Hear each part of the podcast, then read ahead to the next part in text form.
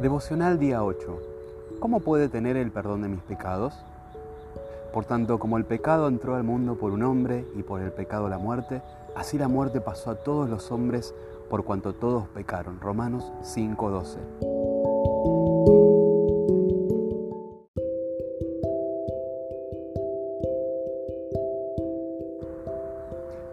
Ahora ya sabes que Jesús murió por tus pecados. Te estarás preguntando entonces, ¿cómo puedes tener el perdón de tus pecados? La Biblia dice que Jesús es el único camino a Dios. Yo, Jesús, soy el camino, la verdad y la vida.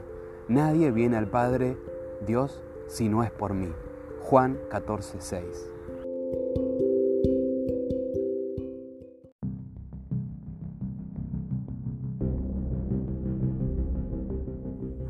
Jesús quiere ser tu Salvador. No puedes salvarte a ti mismo del pecado. No te salvas del castigo del pecado haciendo cosas buenas.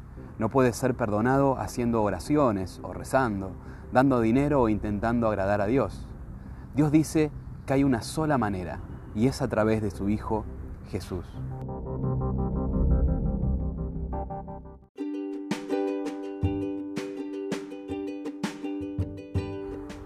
La Biblia dice, Cree en el Señor Jesucristo y serás salvo.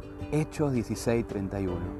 Creer quiere decir confiar plenamente en el Señor Jesús. Su muerte en la cruz es lo único que Dios puede aceptar como pago por tus pecados. Cuando eliges confiar en el Señor Jesús como tu Salvador, Dios dice que tienes el perdón de tus pecados. Eres salvo del castigo de tus pecados y cuando mueres no estarás en un lugar separado de Dios, en un lugar de castigo, sino que algún día vivirás para siempre con Dios en el cielo.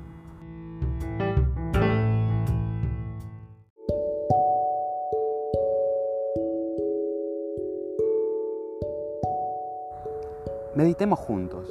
¿Qué es necesario creer para tener el perdón de los pecados?